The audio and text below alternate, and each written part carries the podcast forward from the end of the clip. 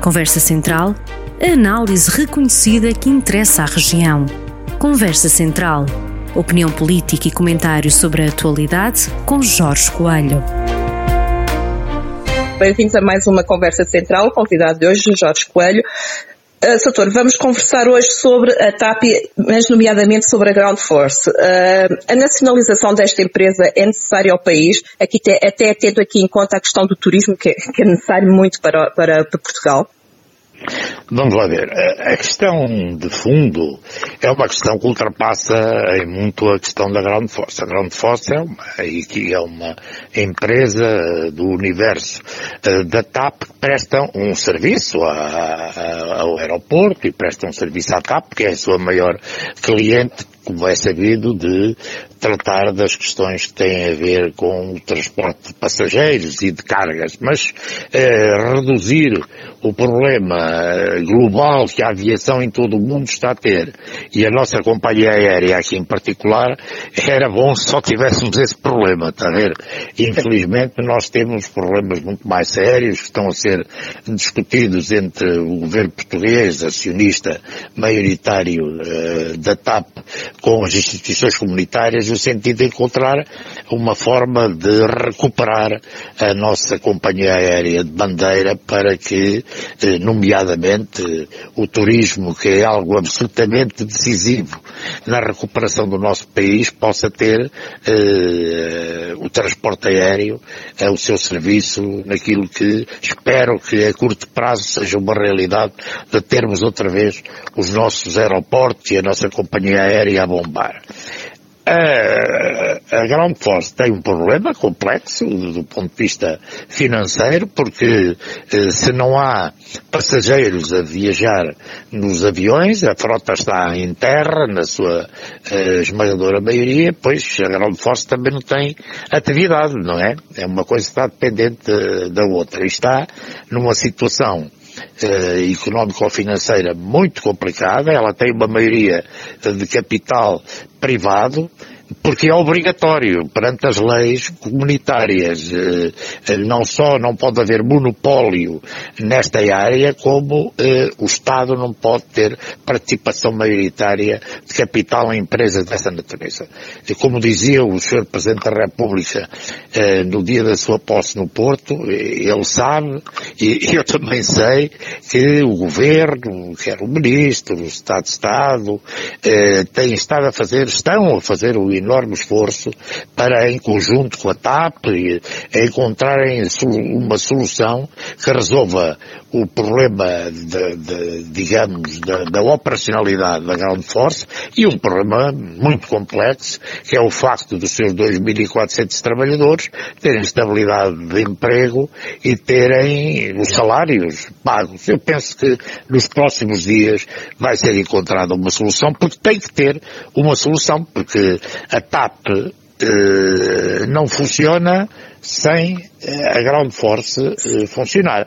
Embora é preciso também que as pessoas saibam que há outras companhias de handling a funcionar no aeroporto. Por exemplo, a é Portway, mas que, que, é aquela que é propriedade, é propriedade da, da, da, da ANA, não é? Mas é evidente que o, a TAP é cliente da Ground Force. É o seu maior cliente, é a maior operadora no aeroporto. Mas estou convicto daquilo que vou sabendo, que estamos a caminho de encontrar uma solução que vai estabilizar uh, este problema.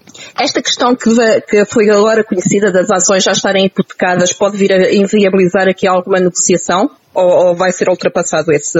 Isso, isso não ajudou, como é, é óbvio, porque a, a formatação de um entendimento que estaria para ser assinado, por o que eu fui lendo nos jornais, é, passava por dar em garantia as ações que é, o acionista privado tinha na, na, na, na, Ground Force.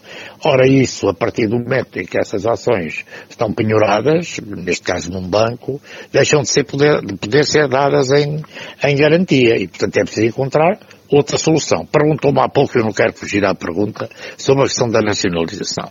Eu não estou em desacordo absoluto, quer dizer, tem que, os, os, os envolvidos nisto, têm que encontrar a solução para resolver o problema, porque no dia em que nacionalizarem um problema com, uma, com, com uma empresa com um problema destes, o governo vai aguentar com centenas de empresas espalhadas por o país todo, umas mais pequeninas, outras menos pequeninas, para resolver o problema. E o Estado não tem capacidade, nem é esse o seu papel, para criar condições para que a economia funcione.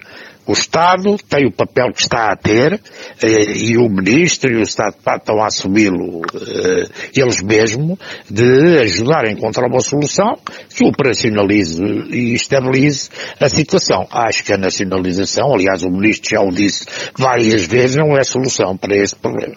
Mas há aqui uma desconfiança, até, o, até propriamente com os acontecimentos de ontem, em que foi apresentada uma queixa no Ministério Público por gravações indevidas, não começa a haver aqui uma grande desconfiança que uma vez mais vai dificultar todas as negociações entre uh, o privado e, a, e o governo?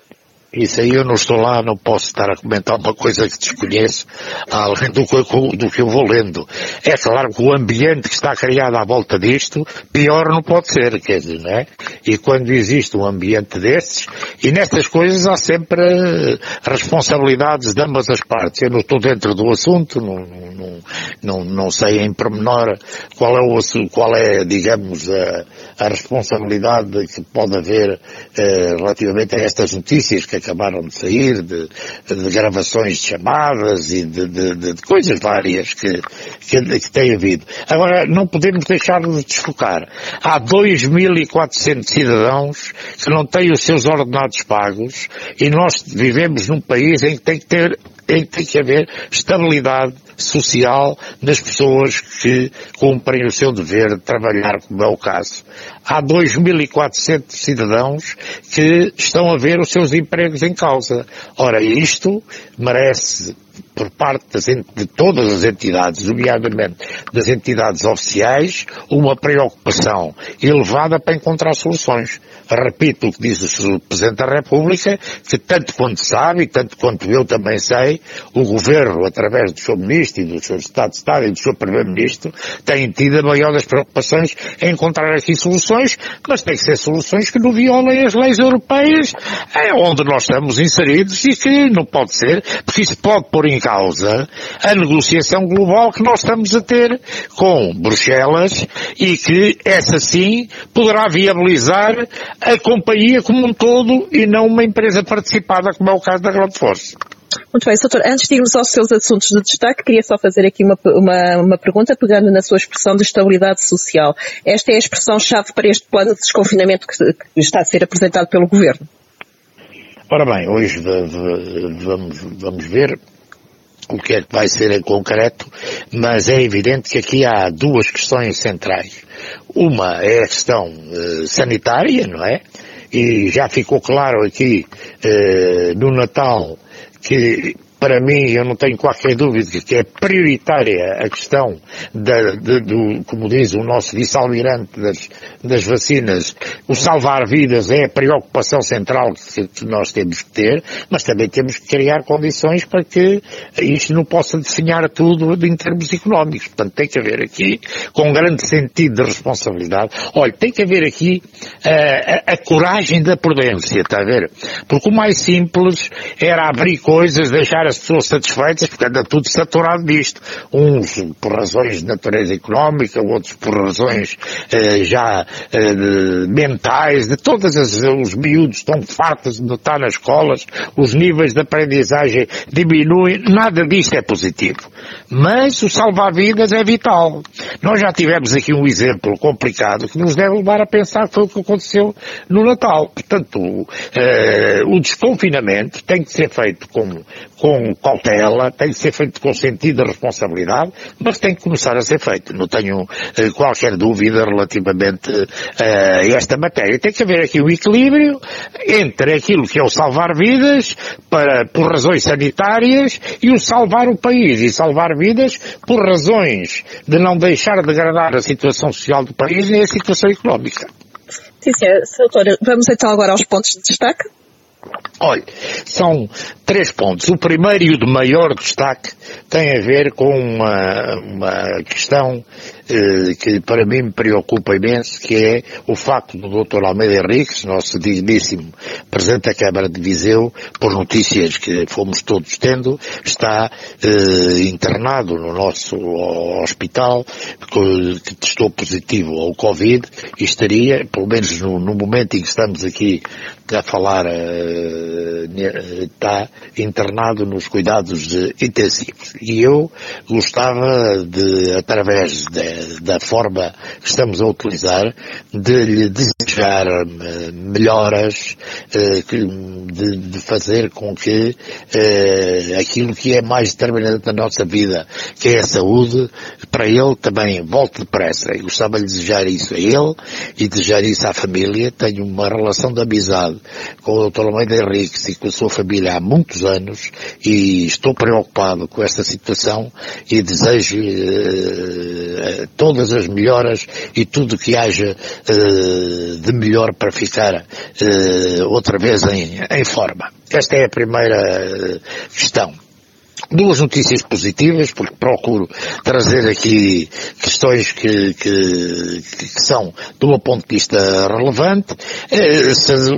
A primeira tem a ver com algo que eu acho para um qualquer viziense ou para qualquer pessoa que visite Viseu, toda a gente vai visitar a sede de Viseu. Eu, é um dos monumentos que mais gosto em Viseu e o facto de ter tido a notícia de que vai abrir um concurso para mais uma fase das obras da, da, da sede de Viseu no valor de um milhão de euros feito entre a Câmara Municipal e a Direção Regional de Cultura do Centro é muito relevante, porque eh, uma sociedade que não saiba preservar o seu património e a sua história não é uma sociedade que tenha grande futuro.